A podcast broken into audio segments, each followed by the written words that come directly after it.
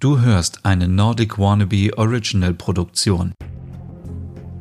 Hey und herzlich willkommen zu einer neuen Ausgabe Nordic Noir, dein Podcast rund um skandinavische Krimis. Mein Name ist Stefan und das Schlimmste, was einem passieren kann, ist wohl, wenn man ein Kind hat und das Kind wird entführt. Die zweite Sache ist, man hat vielleicht gar kein Kind, möchte aber gerne ein Kind bekommen und hat leider nicht die biologischen Möglichkeiten, ein Kind zu erhalten. Das sind wahrscheinlich zwei der schlimmsten Sachen, die passieren können, wenn es sich um Kinder dreht. Und genau das nimmt eine Serie auf, die aus dem Jahr 2019 ist und in Dänemark produziert wurde mit dem Namen Kidnapping. Die Serie läuft nicht mehr im Fernsehen, sondern ihr könnt sie kostenlos auf arte.tv in der Mediathek euch anschauen.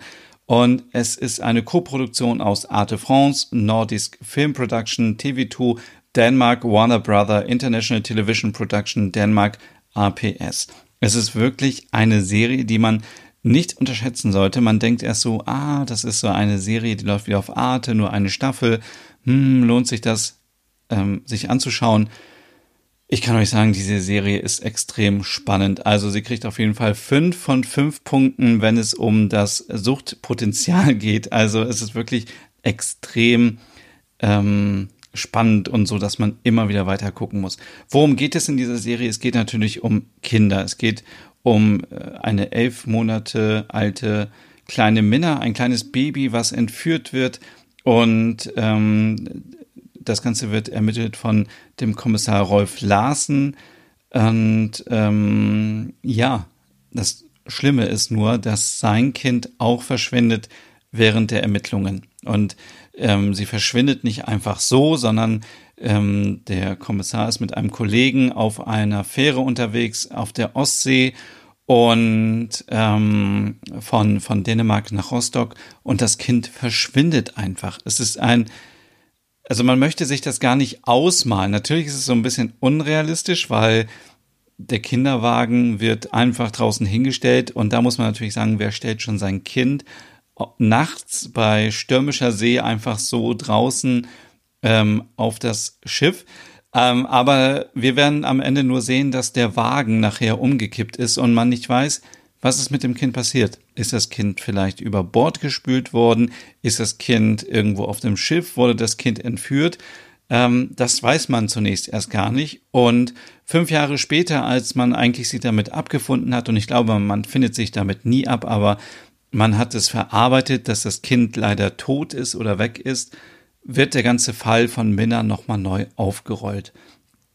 Und auch natürlich Rolf Larsen sieht da Chancen vielleicht irgendwie noch seine Tochter zu sehen und es gibt immer wieder Hinweise darauf, dass die Tochter vielleicht noch leben könnte.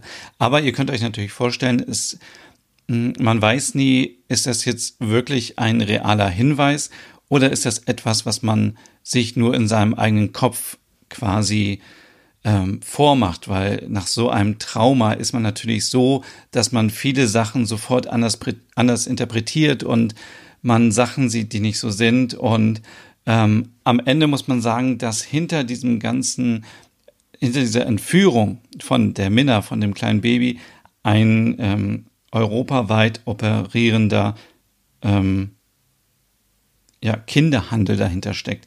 Man man möchte es gar nicht so äh, verraten, aber ähm, für alle, die vielleicht schwache Nerven haben und äh, wenn es um Kinder geht, ist es vielleicht nicht die richtige Serie, aber es ist so spannend gemacht. Und ich kann euch jetzt schon mal sagen, wenn ihr bisher immer dachtet, dass Nonnen gute Menschen sind, ja, nach dieser Serie ähm, wird sich das auf jeden Fall ändern. Denn es gibt auch diesen Orden der barmherzigen Schwestern, die sich darum kümmern, dass ähm, Frauen in Polen, die alleinerziehend sind, dass die ähm, Hilfe bekommen und ähm, ja, ich würde sagen, wenn du dir die Serie noch angucken möchtest, dann solltest du an dieser Stelle den Podcast beenden und jetzt sofort auf arte.tv gehen und dir da die acht Folgen angucken. Die Folgen dauern so im Durchschnitt 40, 45 Minuten, also kannst du dir diese Serie auf jeden Fall an paar Abenden wegsuchten oder auch an einem Wochenende komplett angucken. Für alle, die so ein bisschen mehr wissen wollen, an dieser Stelle ähm, der Hinweis eben, worum es ein bisschen genauer geht. Also es gibt diese Ostseefähre und panisch rennt ein Mann übers Schiff und das ist natürlich der Rolf Larsen, der seine Tochter sucht und ähm, keiner weiß, was ist jetzt wirklich damit passiert. Wurde das Kind entführt oder ist es über Bord gegangen? Und ähm, ja, es geht eben auch um diese Minna, die entführt wurde und man versucht als Zuschauerinnen und Zuschauer immer zu überlegen, gibt es irgendwie eine Verbindung zwischen den Kindern oder ist das einfach nur ein Zufall? Weil es ist doch schon komisch, dass Kinder einfach so direkt hintereinander irgendwie verschwinden.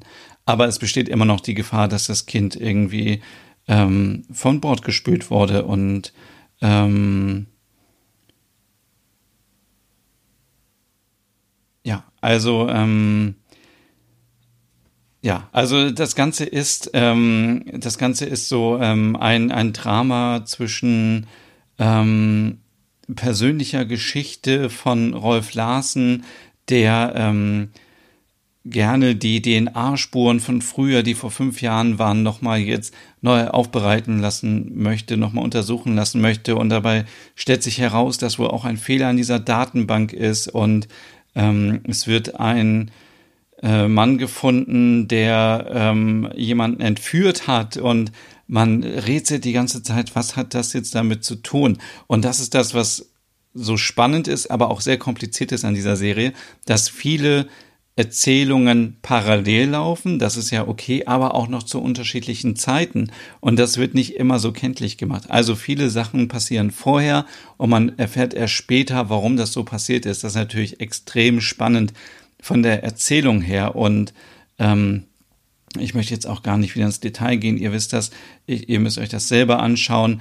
Aber es geht auch um ähm, die Julita, das ist eine 19-jährige Polin, die schwanger wird und die sehen wir in einer Klinik und sie möchte gerne abtreiben. Und ich bin jetzt kein Polen-Experte, aber ich glaube, Polen ist so ein katholisches Land, dass dort die Abtreibung auf jeden Fall verboten ist. Aber was soll sie machen? Sie ist noch 19 Jahre alt, sie hat noch keine Ausbildung. Ihr Freund ähm, ist dabei zu studieren und wird Arzt. Und ähm, diese Julita, die will auf jeden Fall ihr Kind behalten. Und das wird auf jeden Fall auch eine Hauptrolle werden in dieser Serie.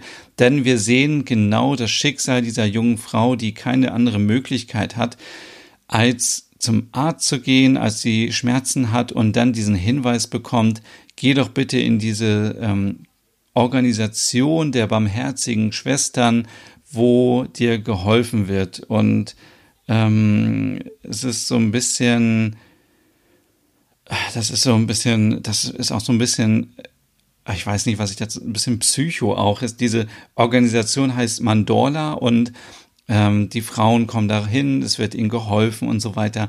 Aber irgendwann merkt man, es stimmt hier irgendwas nicht. Warum sind die Schwestern so nett? Und was passiert mit den Babys? Und ähm, eine andere Frau, die auch dort ist, bekommt zwei Zwillinge und dann sind diese Zwillinge auf einmal weg und die Mutter kann die Kinder nicht sehen. Und alle Frauen, die in dieser Organisation sind und denen geholfen wird, die werden dazu gedrängt, etwas zu unterschreiben, damit die Kinder später zur Adoption freigegeben werden. Und das ist natürlich der Horror. Und Julita möchte es auf gar keinen Fall. Was machen die? Die Nonnen sind natürlich nicht dumm, die lassen sich etwas einfallen und an dieser Stelle wirklich nochmal eine Spoilerwarnung. Sie ähm, lassen das Kind ähm, auf die Welt kommen und ähm, betäuben Julita nach der Geburt. Und ähm, als sie dann sagt, wo ist mein Kind? Ich möchte mein Kind sehen, wird ihr ein totes Kind gezeigt. So nach dem Motto, dass sie einfach froh sein soll, dass sie gesund ist und es tut ihr so leid. Aber Julita möchte das nicht auf sich sitzen lassen. Also sie möchte auf jeden Fall, ähm, sie möchte auf jeden Fall, ähm, sie möchte herausfinden, wo ist ihr Kind, weil sie ist sich so sicher und ich glaube, eine Mutter spürt das auch, ob das Kind am Leben ist oder ob es tot ist. Und es ist so ein emotionales Thema und es passieren immer noch so verschiedene Sachen drumherum, und ähm, dann spielt die Handlung mal wieder in Polen. Dann sind wir in, in Frankreich, weil natürlich ähm, der, ähm, der äh, Rolf Larsen nicht alleine ermittelt, sondern er bekommt ähm, Unterstützung. Zum einen hat er seine Kollegin Neil, das ist eine neue Kollegin scheinbar, die ähm, so ähm, ziemlich auf Zack ist und ähm, auch hier sehr gut immer weiterhelfen kann. Und ähm, es gibt auch dann ähm, Unterstützung aus der aus aus Frankreich, weil dort eine tote Dänin gefunden wird und es ist so ein bisschen ähm, ja es ist so ein bisschen komplex. Also ihr merkt vielleicht auch schon in meinen Erzählungen, es ist sehr schwer zu erzählen, worum es geht. Aus Frankreich kommt eben noch die Claire Boubin dazu. Sie ist auch Ermittlerin und die fahren dann auch immer nach Polen und dann sind sie in Polen, sind sie in Dänemark, sind sie in Frankreich. Es ist ein Riesennetz aus Entführungen, Adoptionen, ähm, Nonnen, die Kinder aufziehen und so. Es ist extrem spannend. Nutzt bitte diese Chance und guckt euch die Serie noch kostenlos an. Auf der Arte Mediathek kostenlos bis zum 7. November und ähm, ihr werdet es auf keinen Fall bereuen. Also Kidnapping auf arte.tv, eine tolle Serie aus Dänemark. Wir sehen übrigens ganz viele Schauspielerinnen und Schauspieler, die wir kennen, zum Beispiel aus The Killing, aus Borgen, aus vielen dänischen Serien und das äh, ist ja eigentlich ein Zeichen dafür, dass es eine gute Serie ist. So, so viel dazu und äh, ich wünsche euch jetzt noch viel Spaß beim Seriengucken und wir hören uns beim nächsten Mal wieder. Hey und vielen Dank fürs Zuhören. Wenn du noch mehr zu diesem Thema wissen möchtest, dann besuch doch gerne meinen Scandi-Blog unter www.nordicwannabe.com. Und wenn du auch noch einen anderen Podcast von mir hören möchtest, dann findest du die Übersicht auf www.skandinavienpodcast.com. Dort findest du unter anderem meinen Podcast Der Nerd mit Reisen durch Nordeuropa oder wie man sich das skandinavische Lebensgefühl nach Hause holen kann. Oder Nordic Noir, dein Podcast über skandinavische Krimis. Dann gibt's noch meinen Hügge-Podcast über das dänische Lebensgefühl und wie man sich Glück und Gemütlichkeit nach Hause holen kann. Dann Nordic Home mit Tipps und Tricks, wie man sich skandinavisch einrichtet und meinen Logom-Podcast für mehr Balance und Ordnung in deinem Alltag. Alle Podcasts findest du, wie gesagt, auf www.skandinavienpodcast.com oder auf deiner Lieblingsstreaming-Plattform.